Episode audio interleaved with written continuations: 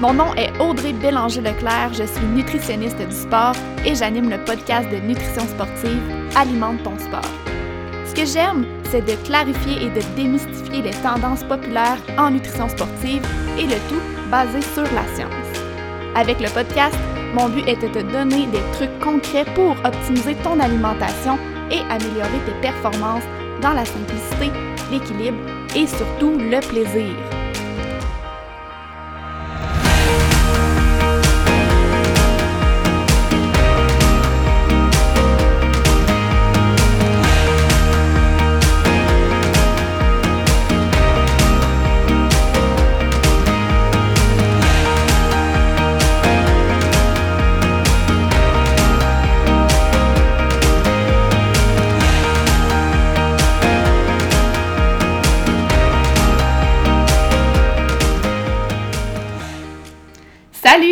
Re-bienvenue sur le podcast Alimente ton sport. Aujourd'hui, j'aborde un sujet particulier, un sujet qui s'adresse aux parents qui ont des enfants qui font du sport. Puis, si je me trompe pas, là, c'est vraiment la première fois que j'aborde ce sujet-là euh, sur le podcast. C'est un sujet que je couvre quand même sur mes réseaux sociaux. J'ai aussi un, un e-book sur ce sujet-là, mais j'en ai jamais parlé sur le podcast. Donc, me voici. Dernièrement, sur Facebook, j'ai fait un, genre de mini-sondage et je vous ai demandé si, selon vous, votre enfant faisait des bons choix euh, d'aliments avant et après le sport.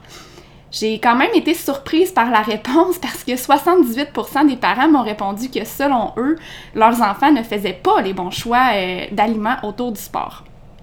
Donc, j'ai eu envie de me pencher un petit peu euh, là-dessus et de revenir sur ce sujet-là aujourd'hui. Dans le fond, le but, c'est vraiment de vous donner des trucs là, euh, en tant que parent pour aider votre enfant à faire de meilleurs choix. Et c'est certain que euh, même si l'enfant fait du sport, on veut, c'est sûr, qu'il optimise son alimentation autour du sport, mais on veut surtout pas qu'il développe une relation qui est malsaine avec les aliments. Fait que d'un côté, on veut qu'il fasse des bons choix et de l'autre, on veut aussi qu'il développe une relation qui est saine euh, à l'égard des aliments. Donc aujourd'hui, je vous donne quatre trucs pour euh, t'aider à euh, optimiser l'alimentation de, ton enfant en s'assurant que sa relation avec les, les aliments est saine. Truc numéro 1, développer tes propres connaissances en nutrition sportive. Généralement, un, enfant a super confiance en ses parents et ce qu'il entend à la maison, là, ça va vraiment forger ses bases de connaissances en général. On parle de nutrition, mais vraiment au niveau de ses connaissances générales. Euh, c'est certain que ce qu'il entend à la maison et euh, ce qu'il se fait dire par ses parents, par ses proches, c'est vraiment ça qui va représenter sa charpente, la, vraiment la charpente de ses connaissances. Et normalement, euh, quand la charpente est solide, ben la maison, elle s'effondre pas euh, pendant une tempête. C'est un petit peu le même principe avec les connaissances. Quand nos connaissances sont euh, solides, sont bien fondées, sont bien ancrées, ben il n'y a, pas vraiment grand-chose qui peut aller détruire ça, surtout quelque chose qui est dit par, par une personne qu'on qu a peut-être moins confiance. Donc, l'objectif, c'est vraiment, euh, dès, un jeune âge, dès, un jeune âge, de construire une charpente qui est solide, une charpente de connaissances qui est hyper solide. Euh, pour ça, dans le fond, c'est important que ton enfant entende les bonnes informations à la maison. Donc, ça veut dire qu'il faut que toi, en tant que parent, t'aies les bonnes connaissances euh, en termes de nutrition sportive. Ça veut pas dire qu'il faut avoir les connaissances d'une nutritionniste, évidemment. Ça veut juste dire qu'il faut comprendre les principes de base en nutrition sportive pour être en mesure de les transmettre à notre enfant. Évidemment, euh, en nutrition, il y a souvent des ambiguïtés et si c'est le cas, ben là, il faut savoir à qui se référer pour avoir les réponses à nos questions et surtout avoir les bonnes informations. D'ailleurs, par rapport à ça, là, si euh, tu aimerais améliorer tes connaissances en nutrition sportive pour les jeunes sportifs, euh, je vais donner un webinaire gratuit la semaine prochaine. Le webinaire s'appelle Top 5 des meilleures collations pour les jeunes sportifs. Et euh, le but, dans le fond, c'est qu'après ce webinaire-là, tu, euh, tu sois en mesure de savoir comment accompagner ton enfant dans le choix de ses collations, que ce soit, dans le fond, autour du sport ou en deux périodes à l'école. Fait que vraiment, ça, ça couvre tout tout type de collation. Collation pré-entraînement, euh, post-entraînement, collation entre deux périodes à l'école, collation retour de l'école. On aborde vraiment tout ça. Fait que le but, dans le fond, c'est de te donner des outils concrets euh, à toi pour que tu puisses ensuite les, transmettre, les transmettre à ton enfant. Évidemment, ton enfant peut aussi assister à ce webinaire-là sans problème. Là, ça, peut être une activité qui se fasse en famille. Donc, le webinaire, comme je disais, ça va se donner la semaine prochaine. C'est un webinaire qui est pré-enregistré, donc ce ne sera pas en direct. Et il va être disponible pendant trois jours, donc du 7 au 10 mars, lundi euh, prochain au mercredi prochain. Euh, dans le fond, une fois que tu t'inscris, tu as accès au webinaire puis tu peux l'écouter quand tu veux. C'est un webinaire d'une durée de 20 minutes.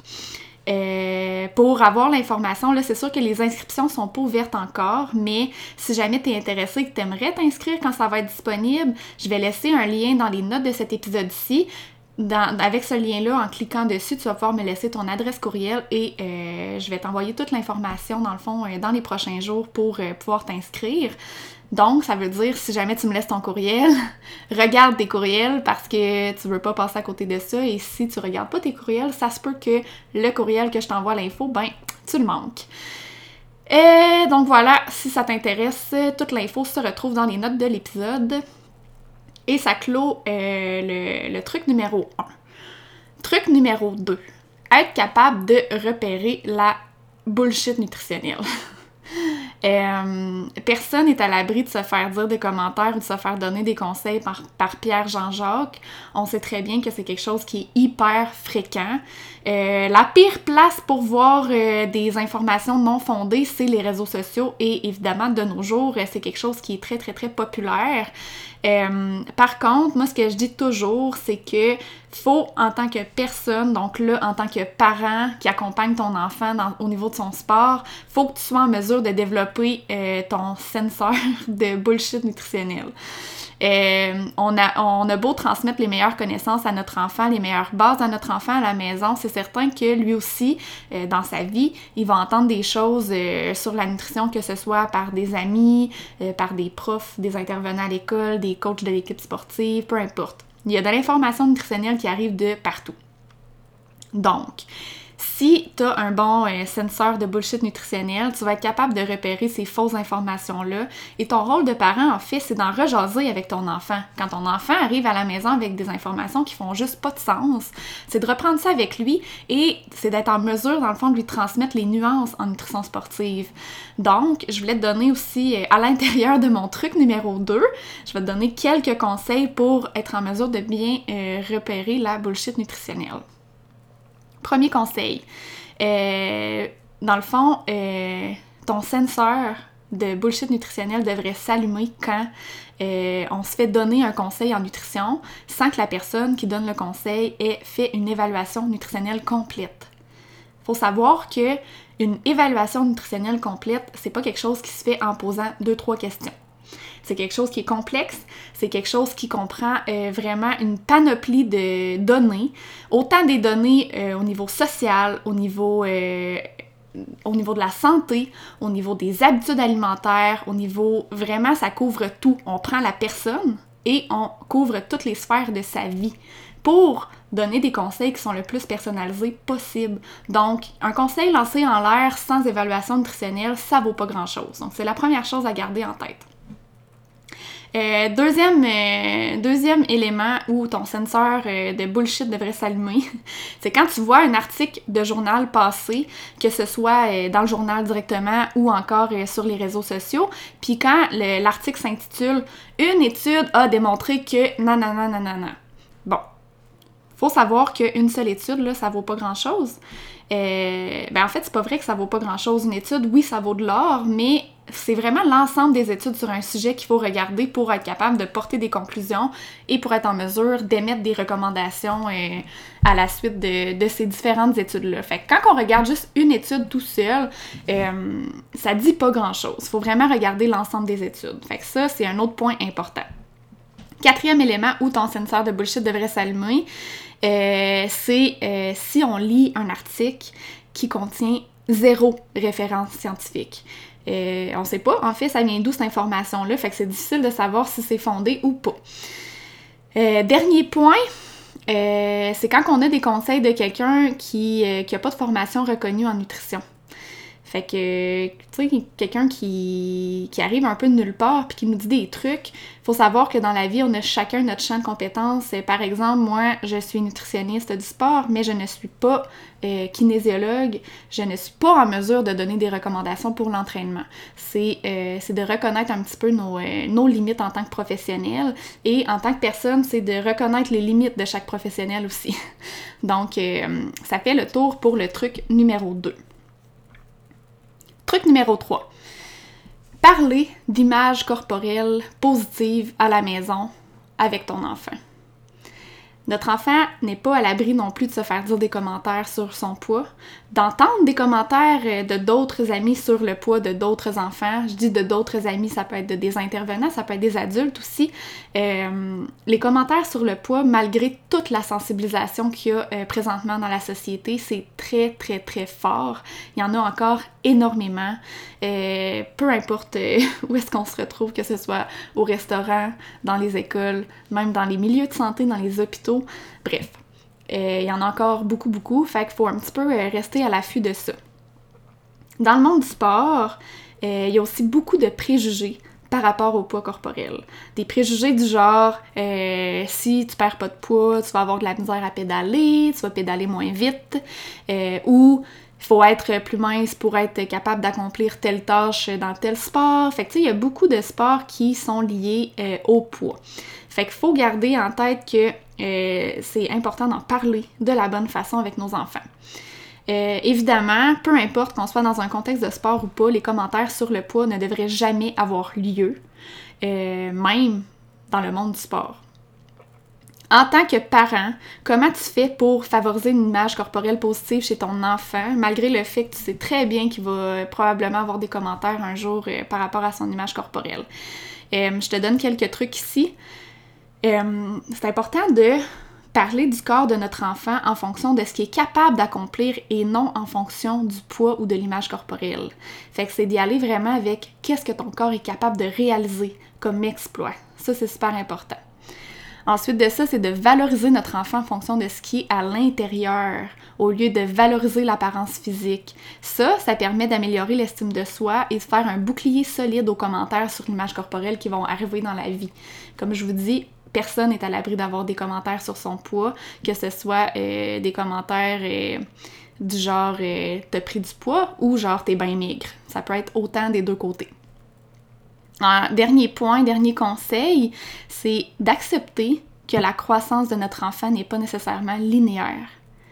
Pendant l'enfance et pendant l'adolescence, on le sait, le corps change rapidement et le corps change pas toujours de façon constante. Et c'est normal. Faut faire confiance à notre enfant. Faut euh, savoir que notre enfant, c'est la meilleure personne pour connaître ses signaux de faim, satiété. Ça se peut que d'une journée à l'autre, il mange pas de la même façon. Ça se peut qu'il y ait des, des passes où il mange plus parce qu'il est en poussée de croissance et c'est d'accepter ça, puis d'accepter que le, le, corps change et que c'est pas de façon linéaire. Donc, ça fait le tour du truc numéro 3. Truc numéro 5 mettre en pratique le partage des responsabilités entre parents et enfants. Quand on parle de l'alimentation des enfants en général, quand je dis enfants, c'est autant euh, enfants d'âge euh, préscolaire, scolaire et même les adolescents. Euh, le concept de partage de responsabilités, je vous dirais que c'est un des concepts les plus importants. Puis quand on parle de nutrition sportive pour les jeunes sportifs aussi. Fait que le partage de responsabilités, c'est quoi? C'est une stratégie à mettre en place à la maison où les parents ont des rôles respectifs et où les enfants ont aussi leur rôle respectif en lien avec l'alimentation.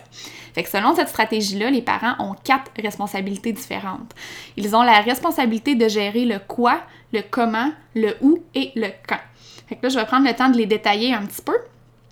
Si on prend la responsabilité du quoi, le, parent est responsable de planifier les repas. Fait que ça, ça fait partie du quoi.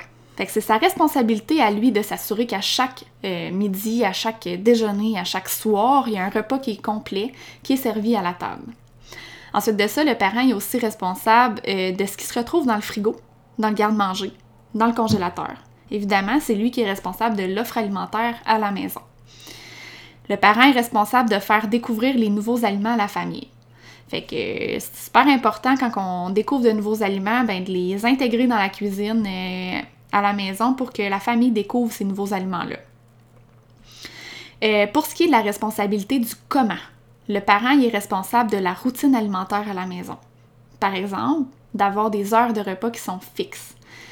ensuite, il est responsable de s'assurer que les repas sont pris en famille, à la table, sans distraction. Fait que sans livre, sans télévision. C'est important que ce soit un moment en famille où on partage de l'information sur notre journée. On partage euh, des trucs qui nous, sont arrivés qui sont, qui sont fun à partager. Fait que c'est un beau moment en famille. Euh, les parents sont aussi responsables de favoriser le développement de l'autonomie en transmettant leur savoir culinaire, alimentaire et nutritionnel.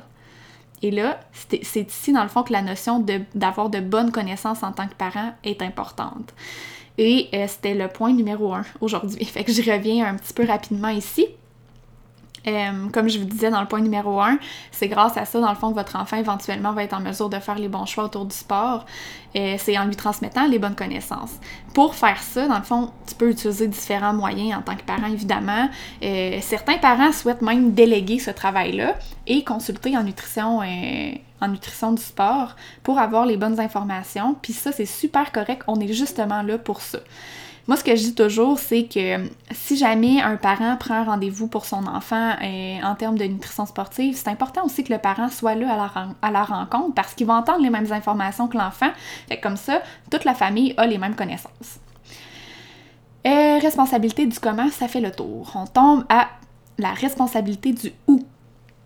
Pour vrai, ça le dit quand même, c'est assez simple, mais les parents sont responsables de décider où on mange dans la maison. Fait que, est-ce que les repas sont pris à table? Est-ce que les repas sont pris dans le salon? Est-ce que les repas sont pris dans le lit? Est-ce qu'on a le droit de manger dans nos chambres? Comme je vous disais, c'est important de garder en tête que les repas, euh, c'est un beau moment en famille, puis de les passer à la table, euh, c'est important. Sans distraction, donc euh, voilà. Et finalement, la dernière responsabilité des parents, c'est la responsabilité du quand. Fait que les parents sont responsables d'offrir les repas et les collations de façon régulière à la maison. Je l'ai nommé un petit peu tantôt, mais d'avoir des heures fixes de repas. Ils sont aussi responsables de choisir l'horaire des repas et euh, quand les enfants sont très jeunes, qui sont à la maison, l'horaire des collations aussi. Dans le fond, c'est d'avoir une bonne routine alimentaire. Ça, ça fait le tour des, euh, responsabilités du parent. Pour ce qui est de l'enfant ou de l'adolescent, euh, pour sa part, lui, il a une seule responsabilité, c'est assez simple. Euh, il a la responsabilité du combien. Ça, ça veut dire que l'enfant est libre de décider de la quantité des aliments à consommer. Il est donc libre d'écouter ses signaux de faim et satiété. Et comme je vous disais, pour ça, il faut faire confiance à notre enfant. C'est la seule personne qui sait combien. Il n'y a personne d'autre qui est en mesure de lui dire combien. L'enfant est aussi libre de décider de ne pas manger au repas. S'il n'a pas faim, il a le droit de ne pas manger. Par contre, il faut qu'il comprenne que c'est un moment en famille qui est partagé à la table. Donc, tout le monde est à la table, tout le monde partage euh, les bons moments, les mauvais moments de sa journée, mais les enfants sont libres de manger ou pas. Ce qu'il faut qu'ils sachent, c'est que le prochain repas ou collation va en fonction de l'horaire qui a été préétabli par les parents. Euh, l'enfant est aussi responsable d'accepter ou, de ne pas accepter certains aliments. Comme je disais tantôt, le parent est responsable de faire découvrir de nouveaux aliments à la famille, mais l'enfant est responsable de l'accepter ou pas. Il euh, faut savoir que euh, l'acceptation des aliments, ça passe par plusieurs étapes. premièrement, par les yeux. Donc, quelqu'un qui est exposé à un nouvel aliment va premièrement le regarder avec ses yeux, souvent avec le nez, donc l'odeur, avec les mains, ensuite avec la bouche. Puis on dit que ça prend minimum 20 expositions à un, nouvel aliment pour euh, l'apprécier. Donc, c'est de laisser du temps. C'est de le mettre dans l'assiette, de le servir, il est là, mais l'enfant a le droit d'accepter de, le manger ou de, ne pas le manger. Euh, donc, euh, voilà, ça fait le tour pour le, partage des responsabilités. Je sais que j'ai comme j'ai vraiment survolé le sujet. Honnêtement, ça pourrait faire quasiment le sujet d'une formation complète. Euh, j'ai aussi écrit un article à ce sujet-là. Je vais mettre le lien dans les notes de l'épisode. Fait dans cet article-là, je le détaille peut-être un petit peu plus. Si tu es intéressé d'en savoir un peu plus, tu pourras aller voir ça. Donc, ça fait aussi le tour pour les quatre trucs que je voulais te présenter aujourd'hui pour aider ton enfant à faire de meilleurs choix alimentaires autour du sport en s'assurant qu'il développe une relation qui est saine avec les aliments. Si je résume les quatre trucs, Truc numéro 1. Développer tes propres connaissances de parents en nutrition sportive. Truc numéro 2. Être capable de repérer la bullshit nutritionnelle. Truc numéro 3. Parler d'images corporelles positives à la maison et en parler de la bonne façon. Truc numéro 4. Mettre en pratique le partage des responsabilités entre parents et enfants. Donc voilà, j'espère que je t'ai aidé avec mes trucs aujourd'hui. On se dit à la prochaine dans un autre épisode de podcast. Bonne journée!